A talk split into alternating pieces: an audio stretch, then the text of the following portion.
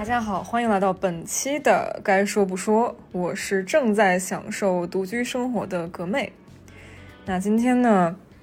老板又不在家，然后我准备自己挑战一期 solo，这个对我来说其实是真的一个不小的挑战，因为大家也听到在节目里的跟二狗的这个说话比例一直都是我觉得。嗯，最多最多三比七，不能再多了。这次也这次也是来看看自己的这个 limit 在哪儿，然后我也希望大家可以去啊，跳出自己的舒适区去玩一玩。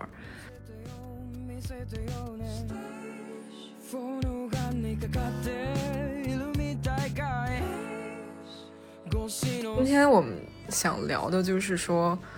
独居女孩相关的一些话题。嗯，说到独居呢，其实我说说我本人哈，我本人其实真正意义上的独居，我觉得在留学的时候也可以算勉强算吧，因为啊，当时是我们四个人一个 flat，这个厨房是 share 一个厨房，但是每个人有自己独立卫浴，所以也算是独居吧。然后自那之后，哇，就以前的那种。本科宿舍的那种上下铺四人间，就感觉啊都是什么鬼？感觉以前都没有没有好好这个生活过，嗯，就怎么说，就独居对我来说像打开了一个新的世界一样。你有更多的时间可以去放空，嗯，说到这个啊，我突然想到这个。MBTI 这个事儿，就是我本人是 INFP，就是最废柴那个类型呃，introverted 内向，然后这个凭直觉，然后比较感性，有拖延癌。我去，这四个加一块儿就是社会中的这个废柴分子啊。然后另一种另一个比较著名的废柴是 INTP，但是好巧不巧，这个 T 这个东西它是讲逻辑的。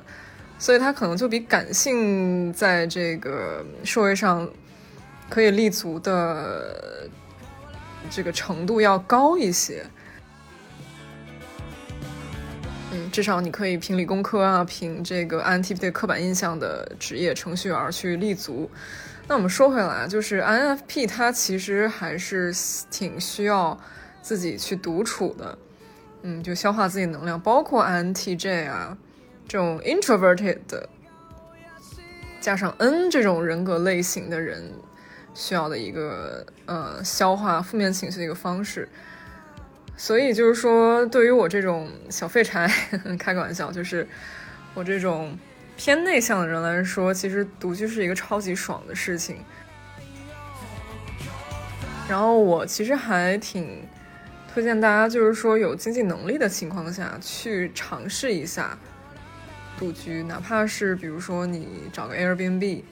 当然这个疫情防控之下，我估计也是没太大可能了。我觉得个把月以内是没太太大可能。当然，当然我希望就是说，呃，缓过来了之后可以去试一试自己跟自己独处，也是一个嗯找回自己能量的一个方式。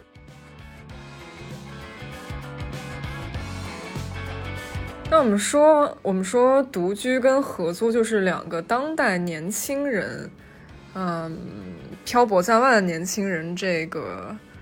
两种生活方式啊。虽然我也不算漂泊在外，我是 local，自己家跟这个我爸妈家只差了三点多公里，因为我的单位跟这个我爸妈家就很近，然后我就等于说，就是其实我。回爸妈家的那个地铁的站数，跟我回自己现在的家的这个地铁的这个站数，就是站的这个数量，其实是一样的。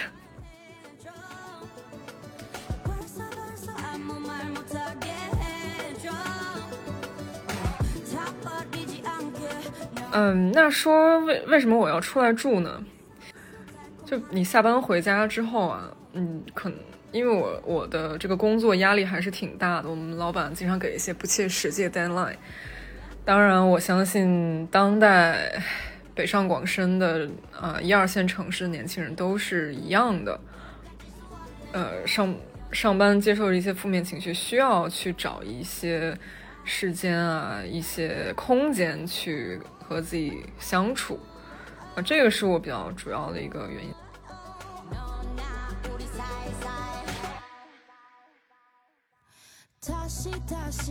然后说到英国，在英国留学的时候算独居，那是第一次。然后第二次独居是我，啊，找了第一份工作之后，我住到北边儿，就是北四环那边儿。北四环那边儿一个一室一厅的一居室一室一厅的房子，啊，也非常昂贵。嗯，离单位那会儿离那会儿单位很近，是大概两公里吧。然后这个，当然那个单位离我爸妈家就非常遥远，得有十五公里，啊，这个地理距离上的这个方便也是一个因素。然后我记得，其实刚开始住的时候，因为我自己抽烟嘛，我在爸妈家就老是得啊，那个什么防火防防火常识全都用了起来，就是你抽我抽烟的时候。我就把那个湿毛巾堵在那个门缝儿下面，把窗户开了很大。那会儿夏天的时候很热，但是我必须得把窗户开很大，嗯，散味儿嘛。就是你还要时刻听着那个爸妈有没有开，就摁门铃儿的那个，还有那个开防盗门的声儿，就比较不自由，战战兢兢的。嗯，比较大的一个好处就是，你爸妈能给你做饭。呃，不是说小红，我经常有时候看小红书上那个梗，就是自己住的这个精神跟呃生活质量，它跟你爸妈在跟爸妈住的时候的这个精神跟生活质量是成反比的。就是你自己在家的时候，嗯，可能生活质量没有特别。能够保证，比如说你可能会经常吃外卖啊，然后吃完之后，或者你自己做完饭之后真的懒得收拾就放在那儿。啊，我比较懒啊，我是 NFP 嘛，我可能就是把啊，我不想洗了，就把那个盘子喷点洗洁精泡在池子里，然后啊，就 fuck it，我第二天早上起来我想起来我再洗。嗯，当然我肯定不会拖着那么。五六七八天再洗，那实在是不堪入目，也会造成一些卫卫生问题。反而属，总而言之吧，生活质量那属实是没有爸妈在的时候那么高。但是作为就是有长有还蛮久独居经验的人来说，现在就也轻车熟路了嘛，就自己掌握了一个平衡，就是能把自己嗯保护的不是就是照顾的还比较好。嗯，不会像那个刚开始住的时候有点有一点点手忙脚乱的。那其实我没有合租过，但是我觉得 share kitchen 这个事儿呢，也可以当做嗯，也勉强算是合租的一部分吧。就合租它的这个不方便的地方在于，啊，我记得当时有一个室友。就是我不知道他们是自己各自已经买好自己做饭的香料了，然后我以为那是公共用的，我就直接拿了，不知者不怪嘛。然后那个女生就，我就说那我用一下这个，她就说你用吧，就是阴阳怪气的，其实就是她她不想让我用，嗯，反正就诸如此类这些。嗯，大家生活习惯上的不一致啊，还有这个难免的一些磕磕碰碰。比如说，我当时有一个上海室友，上海男性室友，不好意思开个地图炮啊，就上海上海人，大家也都看《爱情神话》了，上海男生还是普遍非常的精致。Coffee time 嘛，那个修鞋的那个鞋匠，下午虽然穿的这个衣呃。并不是很体面，穿着一个这个工作服、工作呃围裙，脏兮兮的。但是他一定要在下午非常光鲜亮丽的喝上一杯，可能是 espresso，有点忘了。然后说自己是 coffee time。不过我没有 diss 这个人的意思啊，就是反而我非常敬佩非常非常欣赏这种热爱生方方面面热爱生活的这样一个呃生活方式。那当时，那个上海室友，我忘了把这个豆瓣酱，我当时在自己做宫保鸡丁，我当时那个豆瓣酱我用完了之后我没有盖上，就也没放冰箱，然后他就说了我好几次，哦，就是让我我这个北方人比较抓狂。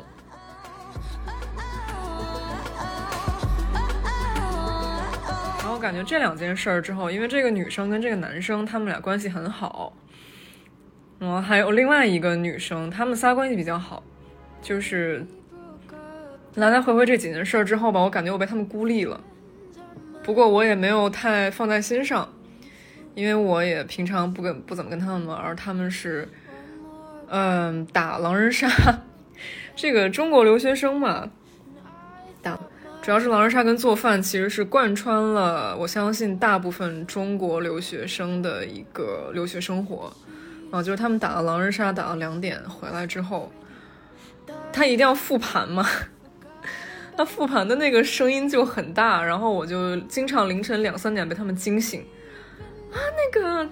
我跟你说跳预言家，他你怎么就是不跳？我跟你说那个七号他肯定就是狼。我当时怎么讲的啊？反正诸如此类这些台词令人这个耳熟能详，会影响到我的休息，然后我有的时候也会说他们几下。嗯，不过也是接近这个回国的尾声了，反正现在回想起来还挺好玩的。嗯，毕竟你要跟大家朝夕，大家都是一个屋檐下生活嘛，难免会有这种啊误会啊、磕磕碰碰啊，然后互相的一些小的不理解啊，我觉得都还 OK。回国之后，大家真正意义上的去合租之后，就是有过合租经验的人，大部分有过合租经验的人，我我听到都是吐槽，嗯，就比如会有那种拿偷拿你冰箱里的东西啊，这种诸如此类的事情。毕竟这个没有血缘关系，然后大家也是不同成长背景的，都在打拼，然后每天可能白天负能量也比较大，嗯。晚上大家就会 hold 不住把持，不是那种把持不住，就是会互相互相这个有一些小小的争吵啊、吐槽。当然，其实，在这样的经济嗯经济压力下，大家我们这些不到三十的年轻人，嗯，除非跟男女朋友合租啊，或者跟亲戚合租，呃，事情是难免的。遇上一个好的室友，其实是很靠运气的事情，所以该说不说的，跟某如的这个广告里面啊，三四个、三五个合租室友在一起打打游戏、做做饭，这种其乐融融的景象，相信呢也只是 promotion 的一个手段。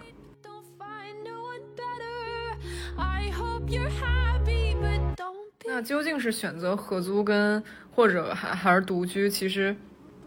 嗯，大家就是说考，嗯，根据自身的情况，嗯，去做一些选择。比如说，你可能现在这会儿就是经济压力比较大，嗯，或者说你宁愿经济压力大一些，也不要这个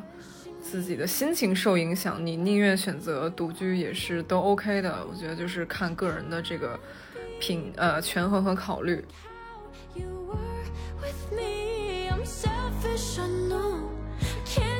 那其实今今天我也是，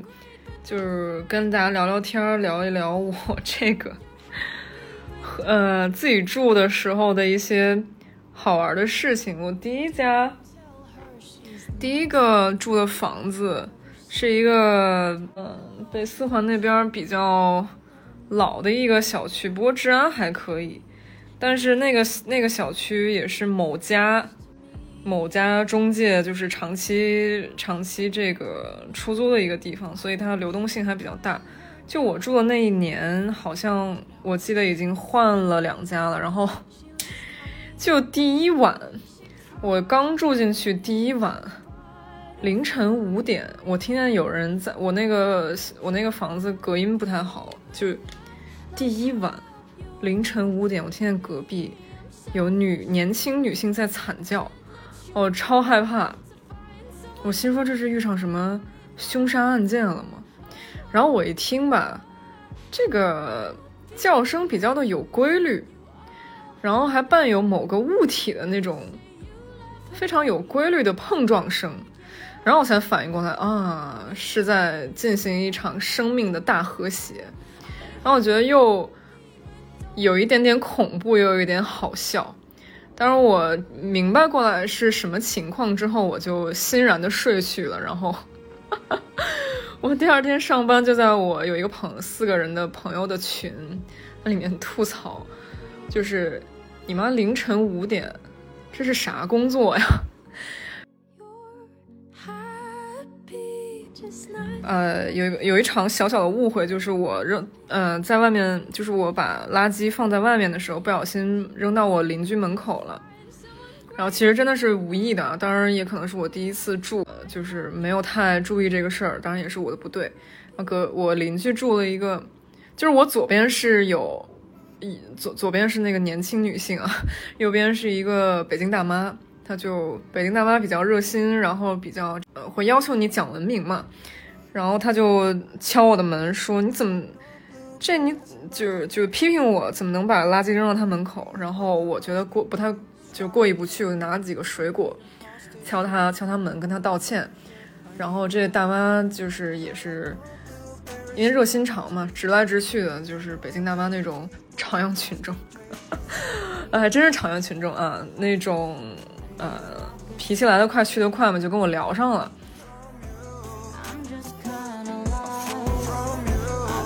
我觉得也是挺庆幸的一事儿，因为，呃，其实我推荐，说到这儿，我还挺推荐，就是年轻女孩自己住的时候，还是要，嗯，打探一下自己邻居都是周围是什么样的人，嗯，或者说，如果你觉得他人畜无害，没有什么太大问题，可能是 local，就是。一直住在这儿，你可以跟他去，呃，建立一个联系。然后就跟那个阿姨交换了微信。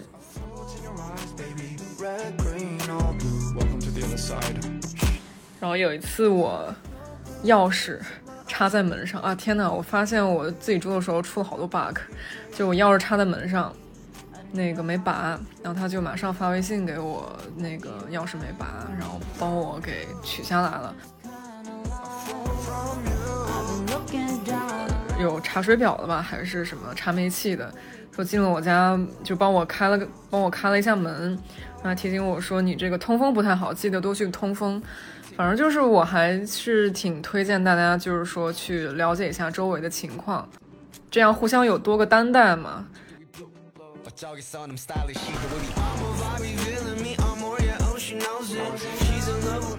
当然，我估计大部分我呃，可能啊，我的听众里有相当一部分的这个北漂啊、沪漂啊这种群体，所以对，这是也是给大家一个独居的小建议。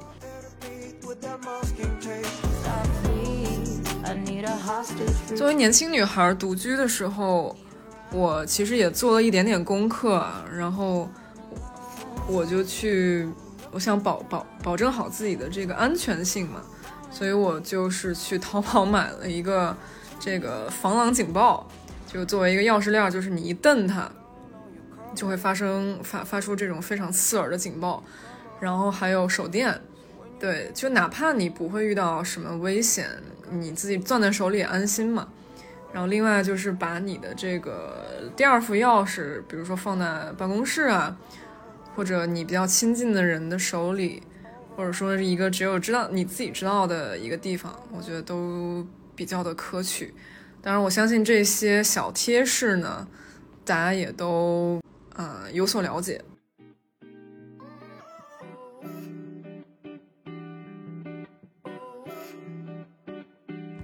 那自己住的这个快乐时光呢，总是你妈非常的快乐，你知道吗？就是我是一个挺热情好客的一个人。啊，拍拍那个插会腰，拍拍胸脯，说拍拍自己并不大的胸脯，说自己还是一个挺热情好客的人。所以我三天两头会，啊，叫我的同事过来吃饭，我会给他们做饭，然后那个在英国练就了一手这个家常菜的小小的手艺。给他们做点饭啊，再不济呢，拿电饭煲煮个火锅。就是自己在留学的时候干了啥，也就叫这些同事过来一块玩，party 一下，做饭 party。嗯，其实拿电饭煲煮火锅的时候，真有一种这种梦回学生时代的感觉。三五好友，呃，扔个火锅底料或者什么乱七八糟的东西，然后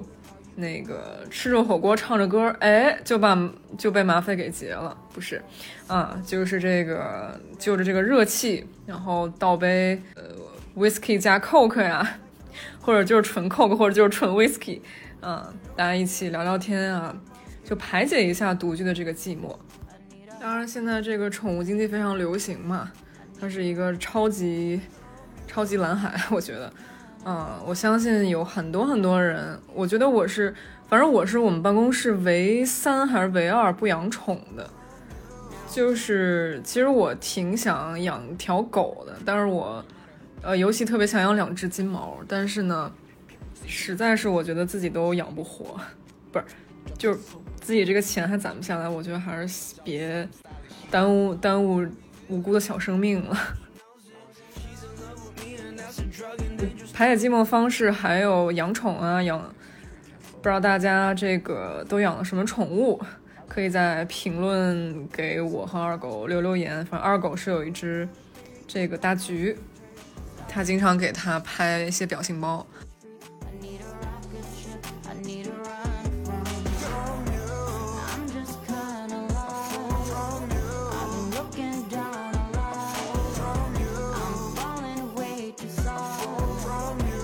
其实你独居的时候有很多方式去让自己的这个小生活啊，呃，充满乐趣。比如说，我有朋友会在家调调酒啊。那个，然后健个身啊，然后我觉得蓝牙音箱其实是一个提高独居生活质量的非常好的方式。买这个 BOSS 的蓝牙音箱还不错，不是带货啊。BOSS 蓝牙音箱就是得经常充电。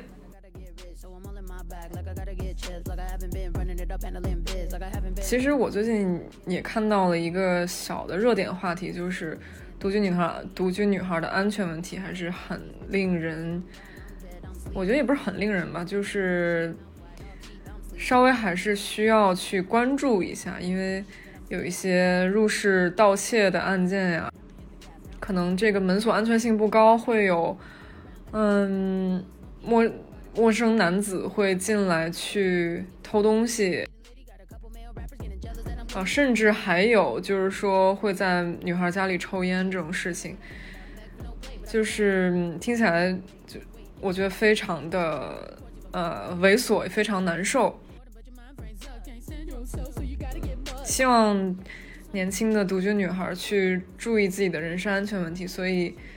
嗯，还有一些小贴士是我需要去这个跟大家普及一下。嗯，比如说，你可以在但老生常谈了，可以在阳台上去挂一些男性的衣物，然后这个走夜路的时候，走多多回头看一看，然后时刻保持警惕。然后，如果是密码锁的话，经呃去常换密码，然后记在自己的手机备忘录里。按完密码之后，记得把指纹擦掉，包括你防盗门上的猫眼。其实，如果有有心之人把它卸下来之后，还是非常可怕的一个事情啊！大家去多去检查自己的猫眼，然后这个平时这个墙上如果被人做记号，也要去多多留留心观察。那其实我跟我为什么要做这期选题？一个是我觉得独居是一个挺热门的话题吧。当然也有，当然最主要原因是我们在聊二狗给我转过一个比较吃相很难看的一部电影，叫做《门锁》。当然这个电影我没有去看，但是我看了一下这个概呃 concept，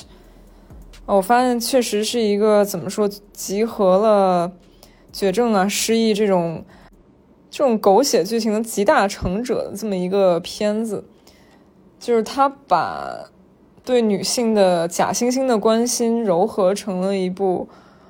追求商业化的一个吃相难看的片子，利用对女性的关心，炮制了这么一个针对女性的这么一个电影。但是我觉得对女性是一个非常大的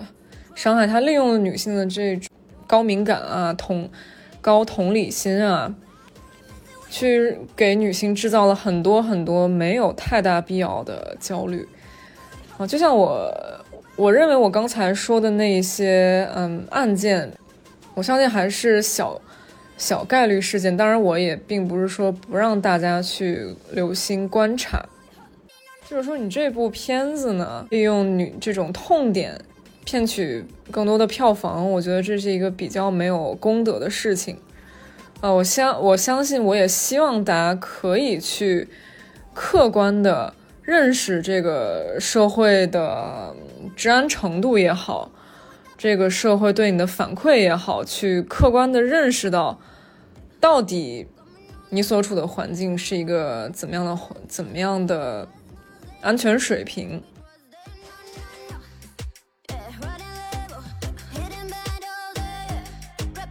毕竟我也是有过这，我现在的房子已经是我第二次的独居经验、独居的经历了。嗯，我现在住着也没有任何太大的问题，除了这个在顶楼，然后挨着电梯机房，它有时候会比较吵。嗯，其他没有太大的问题，而且也是非常全国非常大的一个中介。其实还是这个具体问题具体分析。自己去做好这种安全性的调查。我在住之前，我也是跟中介聊了快一个小时，然后也包括我同事有很多住在附近，他们都说这个小区周围其实非常的安全，因为大多都大大多数这个居民都是老人。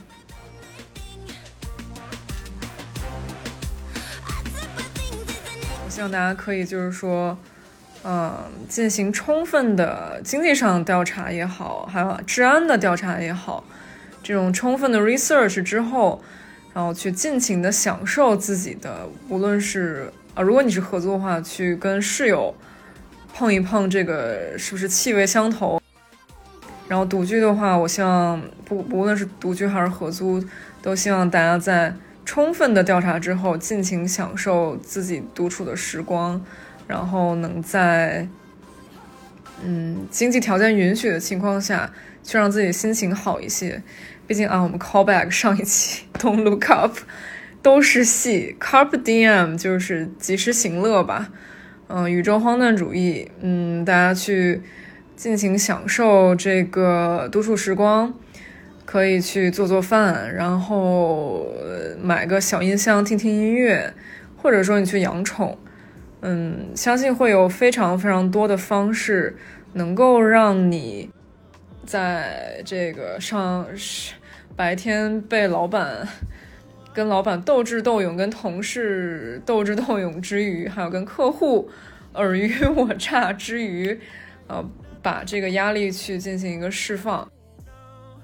然后大家有什么独居的这种？小贴士啊，或者你让你生活方式、让你生活质量提高的这么一些方式的话，欢迎在评论区给我们留言，嗯，跟我们聊一聊你是如何提升你自己的生活质量的。嗯，希望大家都有一个舒心。如果是合租的话，希望你有一个呃可爱又善解人意的室友。希望你可以，如果你是单身的话，希望你早日不一个人住。好，我是格妹，那我们下期再见。